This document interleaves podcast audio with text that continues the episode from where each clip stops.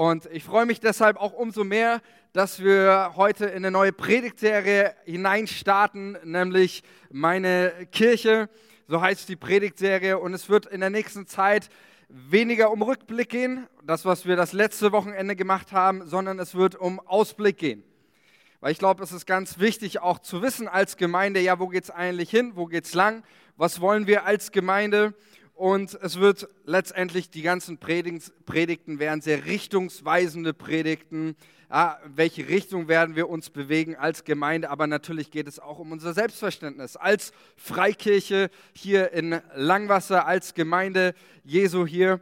Und ähm, deswegen haben wir auch als Gemeindeleitung für uns eine Vision formuliert. Was wollen wir, ein Visionsstatement besser gesagt, was wollen wir tun hier als Gemeinde in Langwasser? Was sollen Menschen durch und in unserer Gemeinschaft erleben?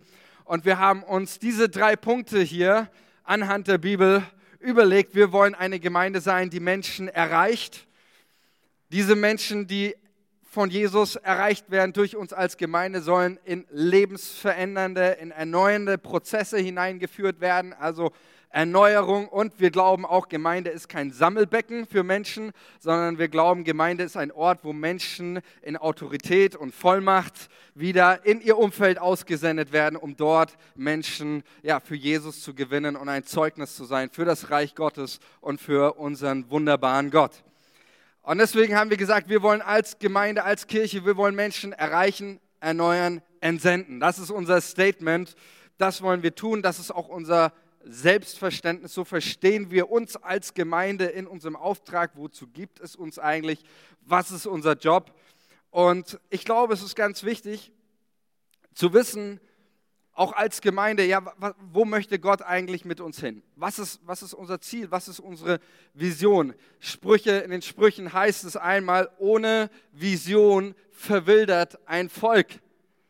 Ohne Vision verwildert ein Volk könnte auch in irgendeinem äh, Buch für, für irgendein Führungsliteratur oder Managementbuch drinstehen. Ja, also ohne, ohne Ziele, ohne eine Perspektive davon, was, was eigentlich geschehen soll, auch durch uns, verwildert ein Volk. Ohne Ziele, ohne Plan verwildert ein Volk und verwildert auch eine Gemeinde. Ja, man fängt an, sich zu bepöbeln, man fängt an, sich um irgendwelche Dinge zu drehen, die eigentlich gar nicht wichtig sind. Und deswegen ist es so entscheidend, dass wir als Gemeinde eine, eine Vision haben, aber nicht, die wir uns nur aus unseren eigenen äh, Fingern rausziehen, sondern etwas von Gott schenken lassen, was er tun möchte durch diese Gemeinde, aber auch ganz konkret durch dein Leben. Weil ich glaube, dass wir als, als Gemeinde äh, als, als Volk Gottes, dass es nicht unser Auftrag ist zu verwildern, sondern wir glauben, wir haben einen Auftrag. Wir glauben, wir haben eine Bestimmung als Gemeinde. Wir glauben, wir haben ein Ziel, einen Zweck hier als Gemeinde.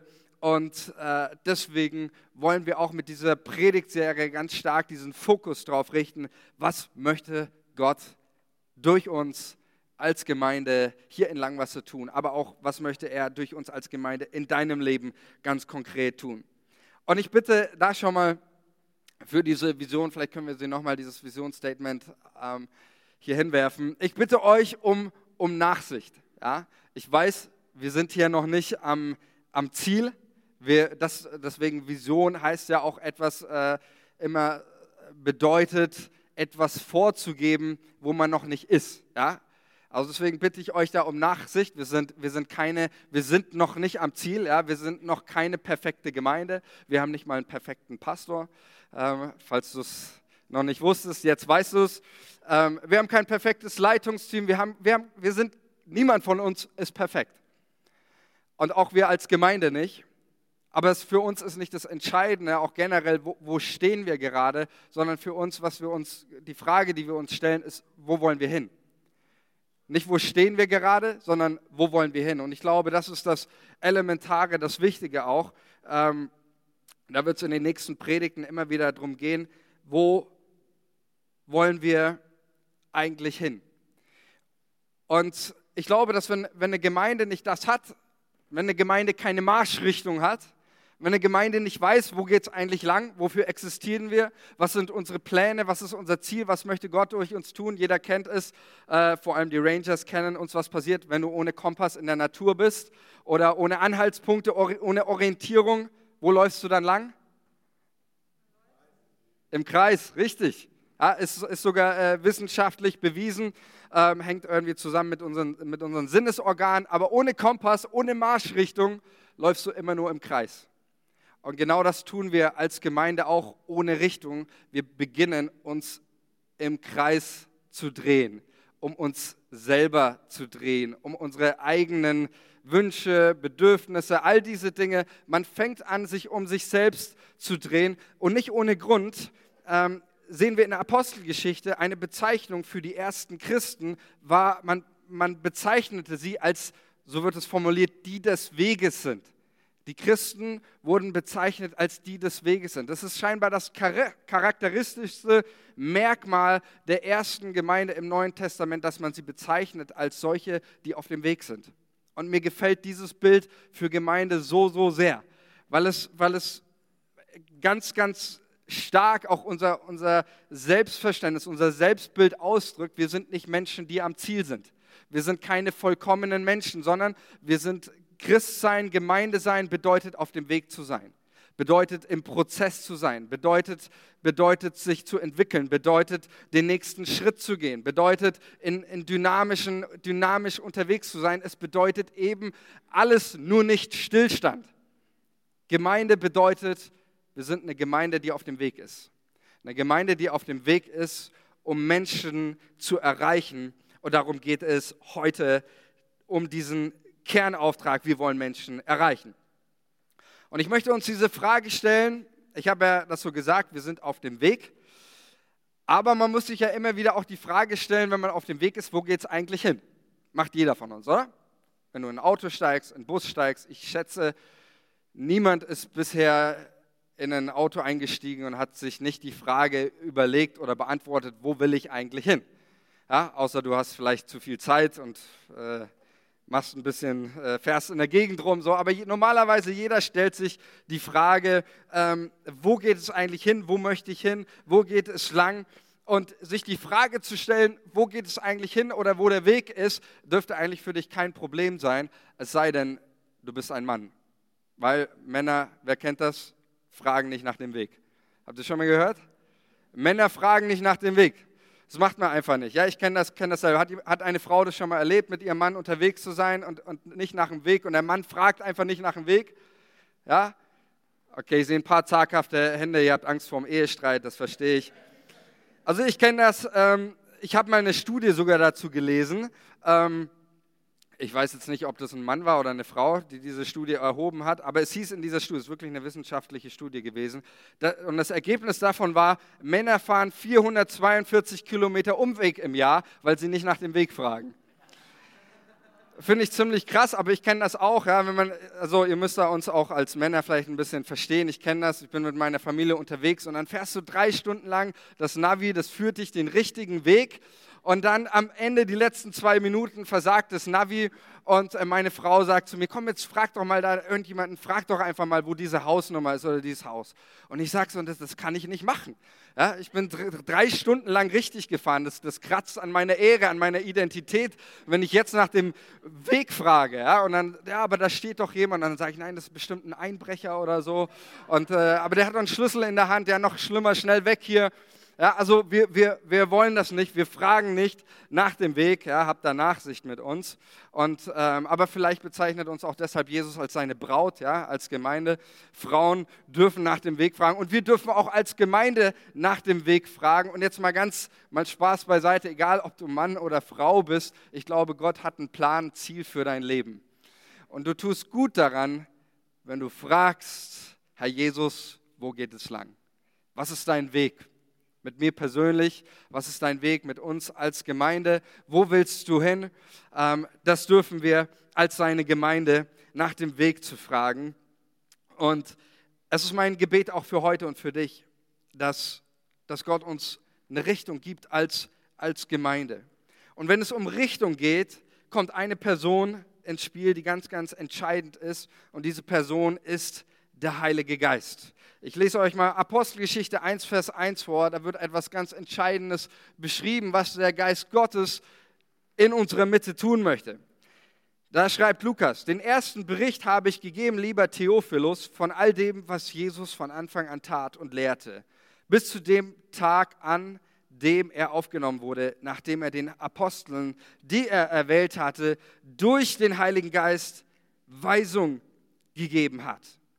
Ganz entscheidender Satz, erster Satz der Apostelgeschichte, was durch den Heiligen Geist geschieht. Weisung, das Wort, das hier äh, im Deutschen mit Weisung hier wiedergegeben wird, ist, meint Richtung geben, Anweisung, eine Ausrichtung zu geben. Das ist das, was der Heilige Geist tut. Wo der Geist Gottes in einer Gemeinde ist, da geschieht eine Ausrichtung, eine Anvisierung eines Ziels. Ja, ich kann es immer nicht so ganz nachvollziehen, wenn manche Christen meinen, da wo der Heilige Geist ist, ist alles durcheinander. Die Bibel lehrt uns da, wo der Geist Gottes ist, Klarheit und Ausrichtung.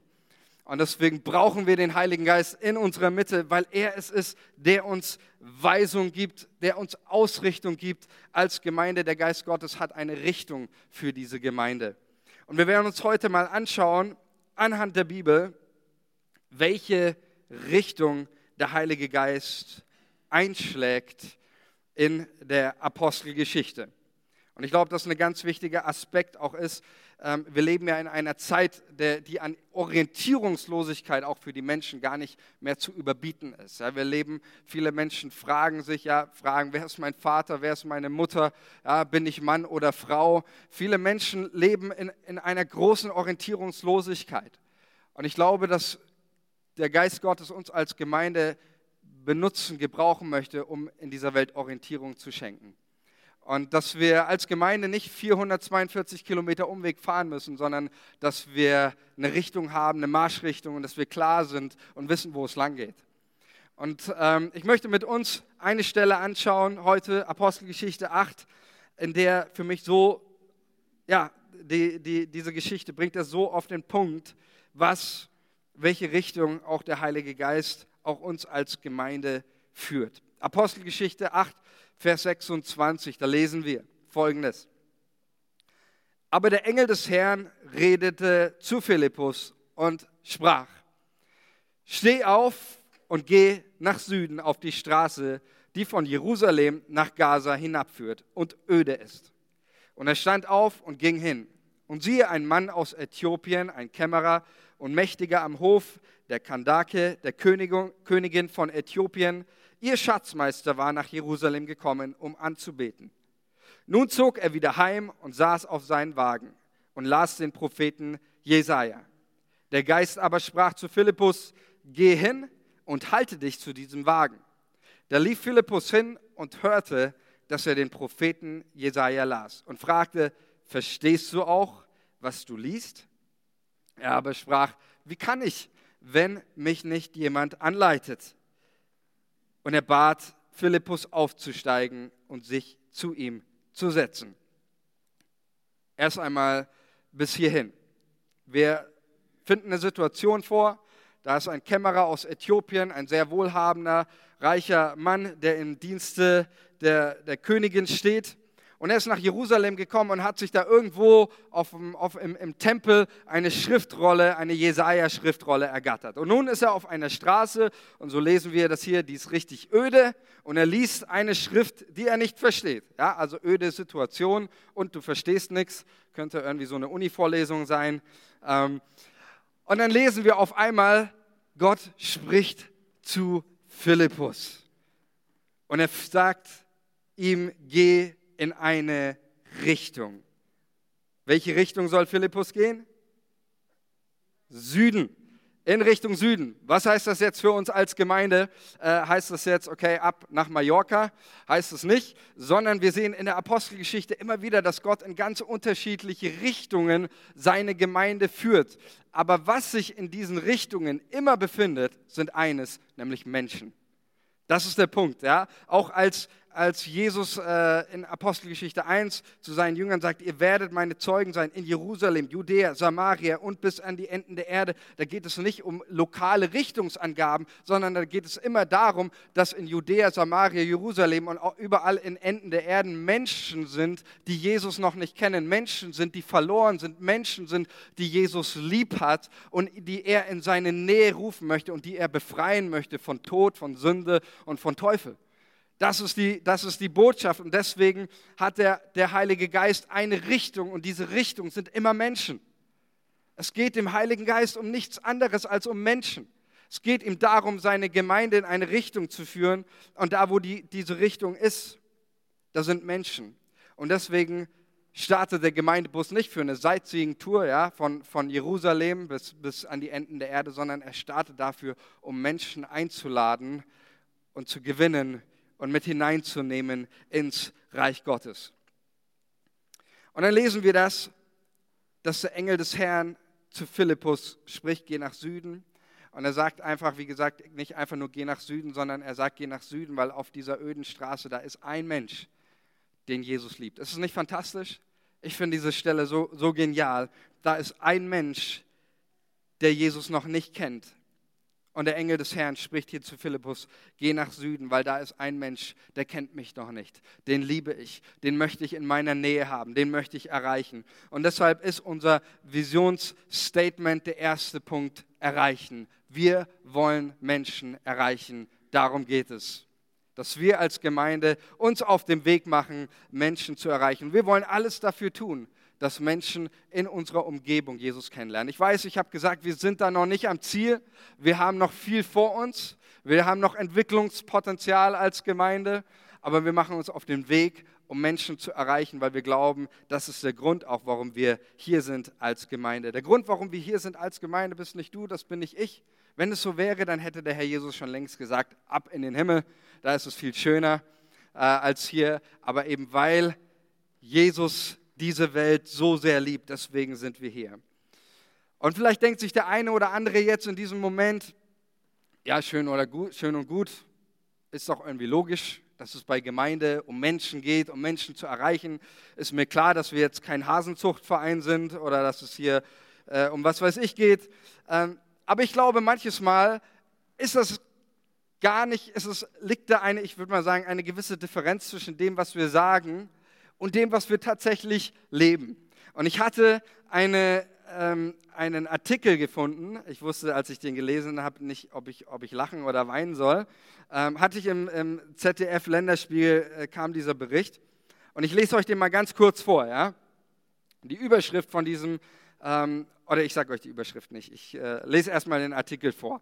Da heißt es, es sollte der ganze Stolz von Limbach werden. Das neue Feuerwehrhaus. 2,6 Millionen Euro hat die Gemeinde Kirkel im Saarland dafür in die Hand genommen. Doch statt sich über mehr Platz und moderne Räume zu freuen, muss die Feuerwehr weiterhin in einem veralteten Gebäude unterkommen. Denn wie der ZDF-Länderspiegel berichtet, ist das neue Feuerwehrhaus zwar fertig, doch da das Niveau der Ausfahrt einen halben Meter über der Zufahrtsstraße liegt, kann das Gebäude seit Wochen nicht genutzt werden. Genau, mir ging es genauso. Ich habe mir im ersten Moment gedacht, entschuldige kurz dafür, ja, für das, was ich jetzt sage, aber ich habe mir im ersten Moment gedacht, wie kann man so blöd sein? Ja, also vergesse im Schwimmbad das Schwimmbecken oder äh, ich weiß nicht, aber wie kann man so, so blöd sein bei einer Feuerwehr, die den Auftrag hat, äh, Menschen in, in, in, bei Bränden oder sonst bei irgendwelchen Unfällen zu retten. Wie kann man die Ausfahrt vergessen? Ja? Aber was Fakt ist, sie haben anscheinend an alles gedacht. Ja? Sie haben gedacht, daran gedacht, wo wird unsere Bierstube sein, wo werden wir unsere Feuerwehrfeier machen, wo wird das neue Feuerwehrauto stehen, wo wird die Kaffeemaschine stehen. Sie haben sich über alles Gedanken gemacht, nur nicht eine Frage. Wie kommen wir eigentlich raus zu den Menschen? Wie kommen wir eigentlich raus zu den Menschen? Und als ich mir so das gedacht habe, ich weiß nicht, ob es der Geist Gottes war, der zu mir gesprochen hat oder ein eigener Gedanke, der mir kam, ich habe mir so in dem Moment gedacht, manches Mal sind wir Gemeinden nicht viel besser.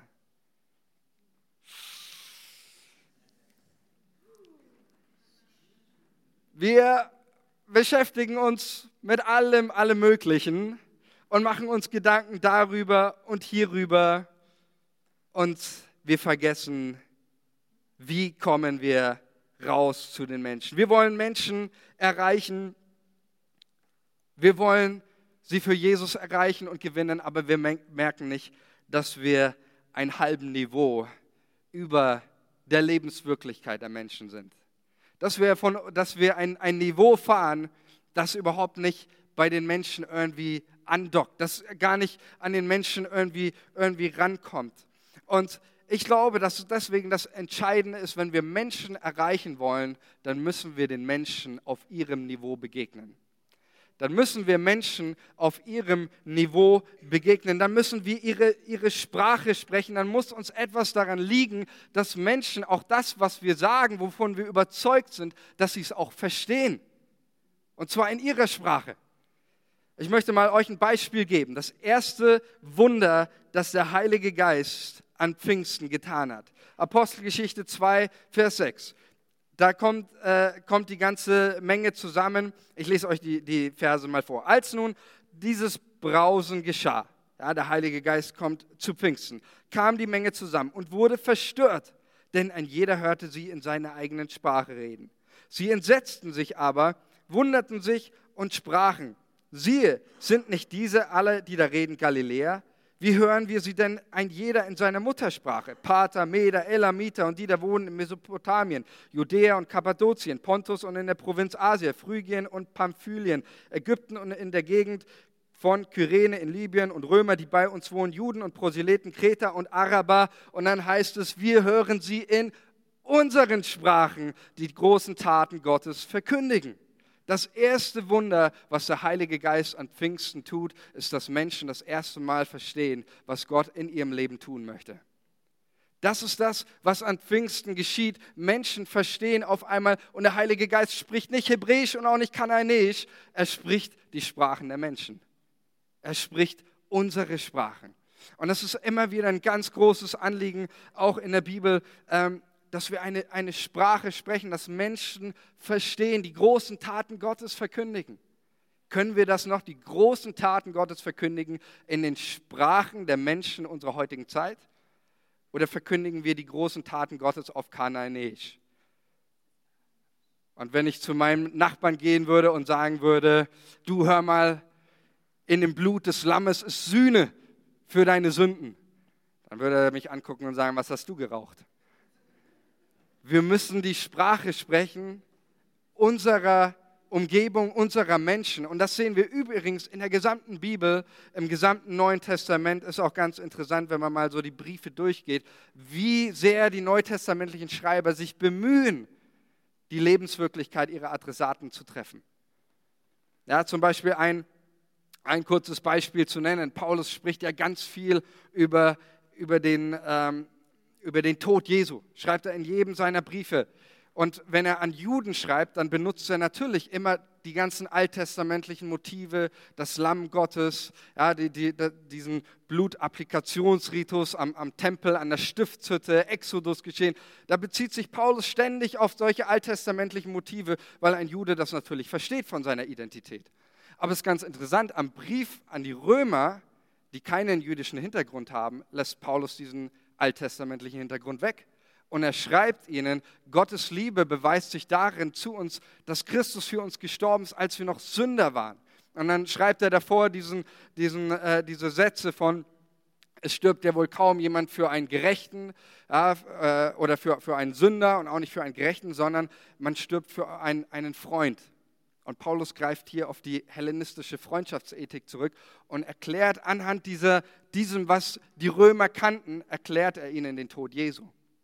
Und das ist ein ganz wichtiges Prinzip, das sich immer wieder in der Bibel findet, die, da, ähm, dass es so enorm wichtig ist, ähm, dass es so enorm wichtig ist, dass wir auf einem Niveau mit den Menschen kommunizieren, die um uns sind. Und das ist übrigens auch Gottes Missionsstrategie. Weil die Distanz zwischen Gott und zwischen dir und zwischen mir und dieser Welt, die war nicht nur ein halber Meter. Die war in Meter gar nicht zu messen, diese Distanz. Aber die Botschaft des Evangeliums ist, dass Gott jede dieser Distanz überwindet und er kommt auf unser Niveau. Er kommt auf unsere Ebene. Er wird ein Mensch wie wir. Er spricht unsere Sprache. Er wird Teil von, von diesem System Welt. Er wird, ja, wie es heißt, das Wort wurde Fleisch. Er wird Teil von uns, er kommt auf unsere Ebene. Und ich glaube, das ist der Punkt, auch wenn wir als Gemeinde, wir wollen Menschen erreichen und wir wollen auf einer Ebene mit den Menschen kommunizieren. Wir wollen klar sein. Wir wollen, dass Menschen uns verstehen in dem, was wir tun, in unserem Gottesdienst, in unseren Predigten, in unserem Lobpreis. Das heißt nicht, dass wir, dass wir alles ausblenden, ja, was Leute nicht, nicht verstehen, aber es heißt, dass es unser Anliegen ist, Menschen sollen die großen Taten Gottes verstehen. Sie sollen verstehen, was Gott in ihrem Leben tun möchte. Einverstanden? Dann heißt es weiter in Vers 29 wie wir haben gesehen, der Geist Gottes hat eine Richtung, das sind Menschen. Und dann heißt es in Vers 29, geh hin und halte dich zu diesem Wagen. Ja, das Wort, das hier steht, könnte man auch übersetzen mit einfach sich, sich anhaften, meint eigentlich an etwas drankleben, sich anschließen. Und ich glaube, das ist genau ein Bild auch, was, was, äh, was hier die Apostelgeschichte oder der, der Heilige Geist generell sagen möchte, wir brauchen Leute, die angeschlossen sind an diese Welt. Wir brauchen Menschen, die an den Leuten dran sind. Ja, es heißt hier nicht, predige das Evangelium von ferne, sondern es heißt, halte dich zu diesem Wagen, schließ dich diesem Wagen an, heißt es in der Elberfelder Übersetzung. Ja? Ähm, und ich glaube, das ist ein ganz wichtiger, wichtiger Punkt, um nochmal bei diesem Bild auch zu bleiben, was wir als Gemeinde, unserem Selbstverständnis, unser Auftrag ist es nicht, wie eine Drohne über dem Weltgeschehen zu schweben und die einzelnen gesellschaftlichen Entwicklungen zu verurteilen. Unser Auftrag ist es, Teil dieser Welt zu sein und ein Teil der Antwort, der Antwort Gottes zu sein auf die Herausforderungen und die Probleme dieser Welt. Das ist unsere Aufgabe. Deswegen wollen wir dranbleiben. Wir wollen angeschlossen sein. Wir wollen auch hier in unserem Stadtteil, wir wollen angeschlossen sein an diesem Stadtteil. Wir wollen nicht ein exklusiver Hinterhofclub sein, sondern wir wollen eine Gemeinde sein, die mitten im Leben, mitten in diesem Stadtteil, mitten bei den Menschen ist und bei ihren Fragen. Wir wollen angeschlossen sein. Und ich glaube, deswegen ist es auch so wichtig und ich möchte dich da auch nochmal ermutigen, ähm, gerade diesem, diesem Aspekt auch, dass wir das auch so verstehen.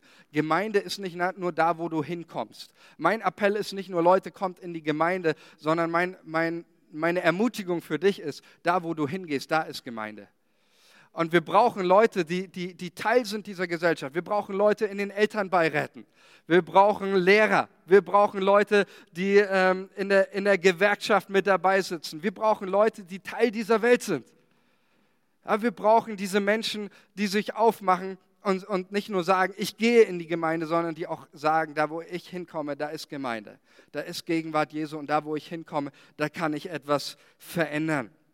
Und das macht auch schon ganz deutlich, auch wie wir, wie wir Gottesdienst auch definieren, ja, Menschen zu erreichen. Das kann nicht allein durch Gottesdienste funktionieren.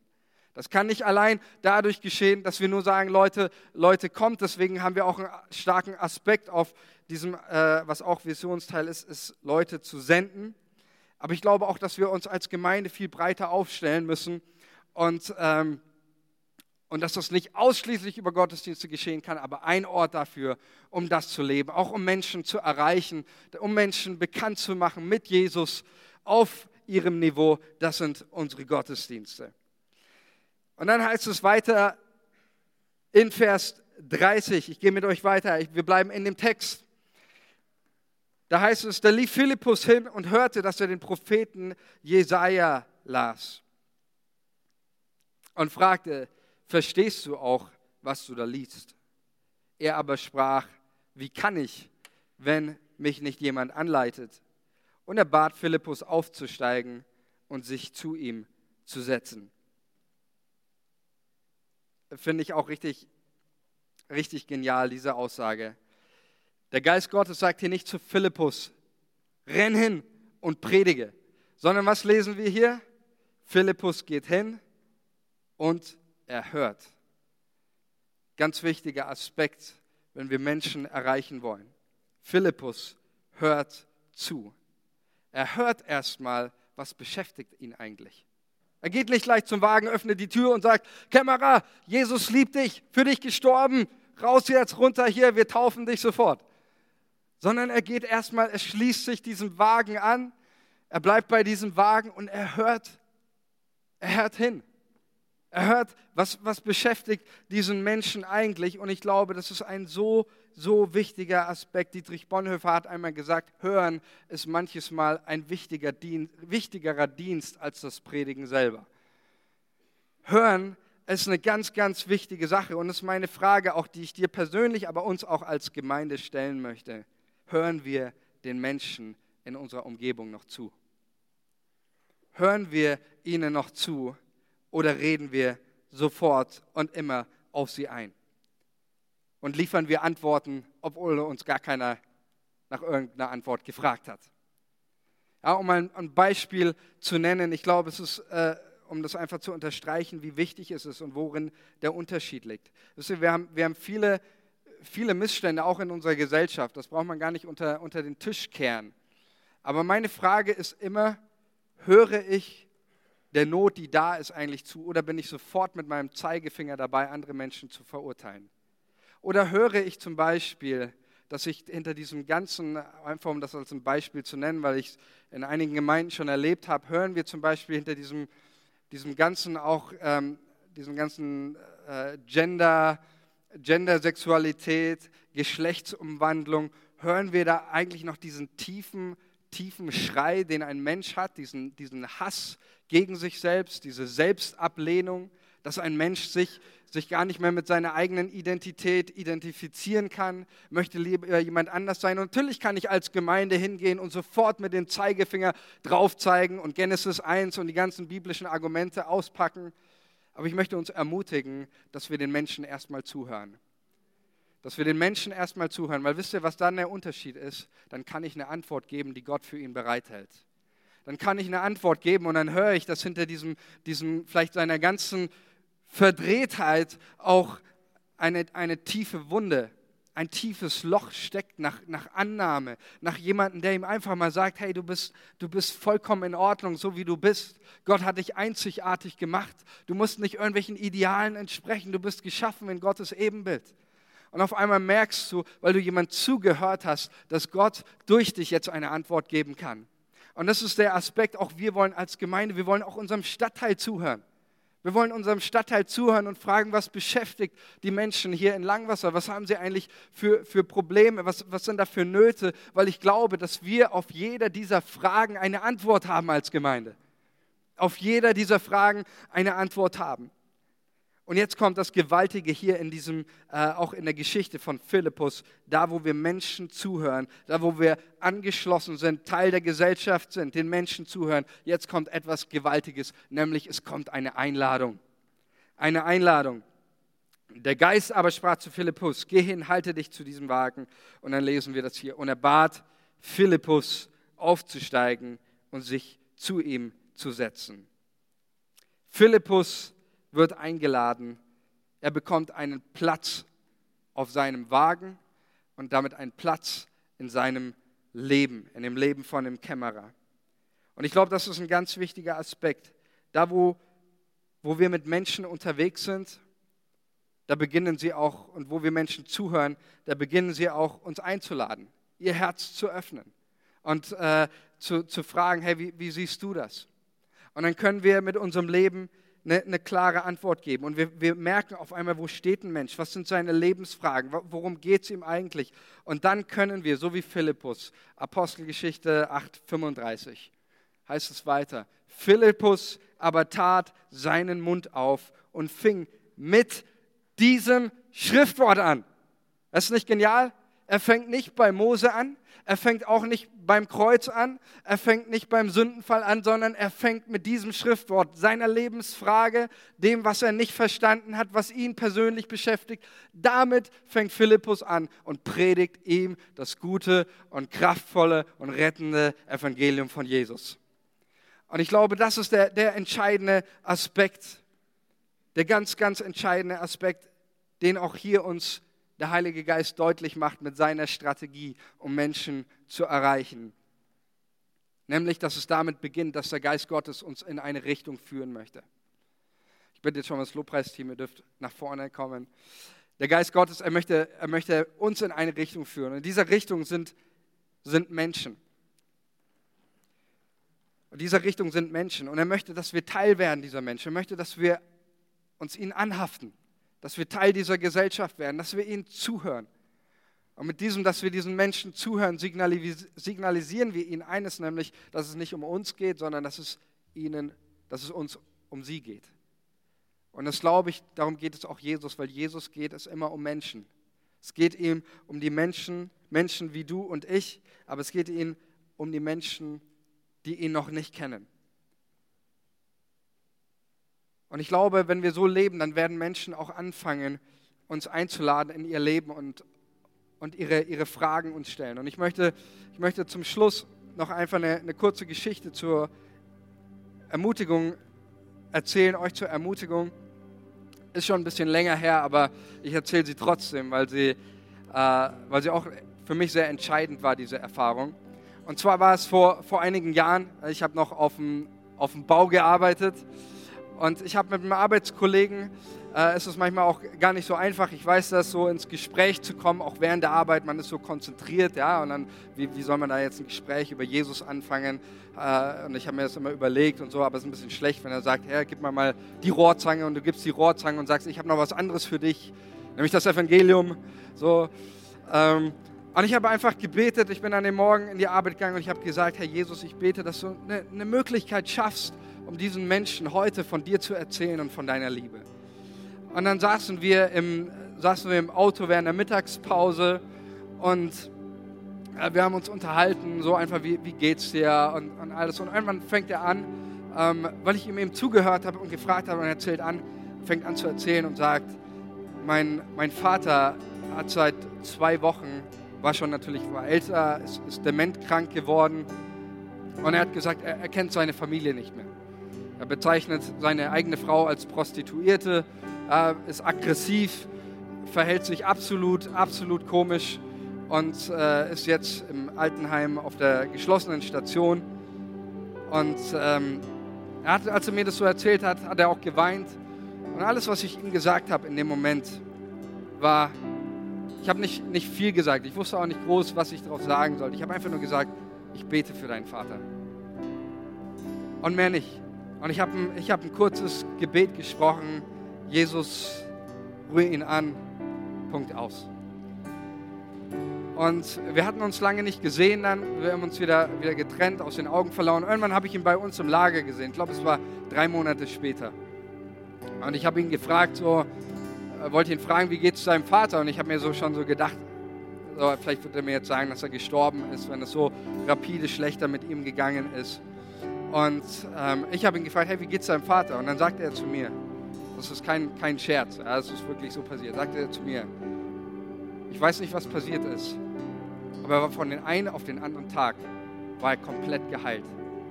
Und die Ärzte wissen nicht, und er sagte mir dazu, die Ärzte hatten keine Erklärung. Sie konnten mir nicht erklären, warum, warum das passiert ist oder was, was da in ihm passiert ist. Und ich habe zu ihm gesagt, äh, manches Mal sind wir Menschen äh, auch äh, vergesslich. Und ähm, ich habe zu ihm gesagt, kannst du dich erinnern, als ich, als ich für deinen Vater gebetet habe? Und er so, ja, ich kann mich daran erinnern. Und ich habe zu ihm gesagt, ich weiß nicht, was du denkst, aber ich denke, dass Gott dieses Gebet erhört hat und dass er real ist. Und das ist einfach mein, mein Appell, dass ich, dass ich uns ermutigen möchte. Es braucht nicht manchmal dieses, dieses, was wir uns vielleicht manches Mal, mal vorstellen, was ein Evangelist ist, ja, der vor Millionen von Menschen das Evangelium predigt. Ja. Wenn du dazu berufen bist, dann go for it. Ja. Aber es reicht einfach, wenn du in deinem Umfeld, da wo du bist, sei Teil der Menschen. Hör dir an, was, was diese Menschen beschäftigt und dann sei mutig. Gottes Potenzial lebt in dir. Das Evangelium hat immer noch Kraft. Es kann immer noch Menschen retten. Es kann immer noch Menschenleben komplett verändern. Und wir als Gemeinde, weil wir daran glauben, wir wollen uns auf den Weg machen, Menschen zu erreichen. Und diese Botschaft in unseren Stadtteil hineinzutragen. Und ich glaube, dieser Stadtteil hat viele Fragen. Die Menschen stellen sich hier viele Fragen, haben viele existenzielle Nöte. Und ich glaube, dass wir als Gemeinde, wir haben eine Antwort. Und diese Antwort ist Jesus. Amen. Lass uns nochmal aufstehen. Ich würde gerne für uns beten als Gemeinde. Und wenn du heute Morgen hier bist, heute Morgen hier bist, und vielleicht können wir auch in diesem Moment einfach mal die Augen geschlossen halten und diesen Moment auch als einen Moment der Antwort nehmen. Dass wenn du heute Morgen hier bist und sagst, ich kenne auch, ich kenne diesen Jesus noch nicht. Ich fühle mein Herz noch nicht erreicht von der Liebe Gottes.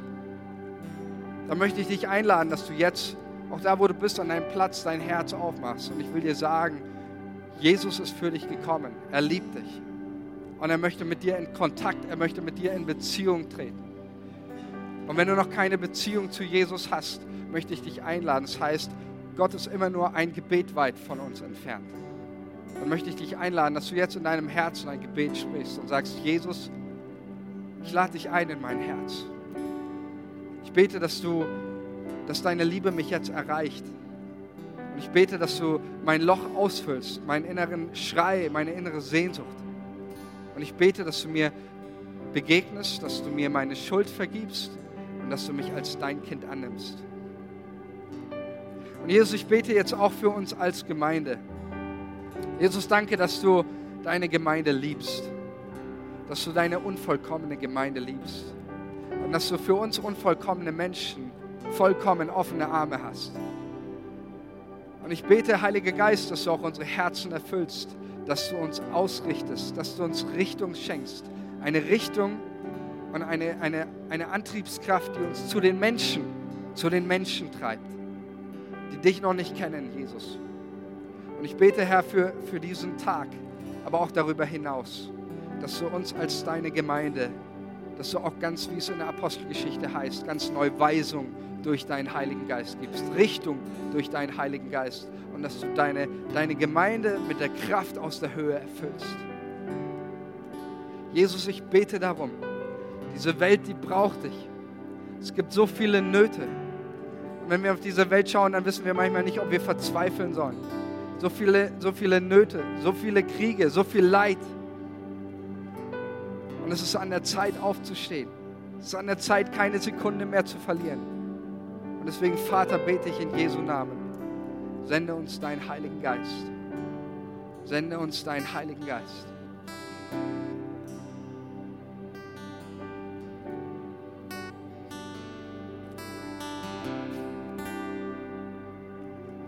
Jesu Namen, durch die Kraft des Heiligen Geistes und zur Ehre Gottes des Vaters.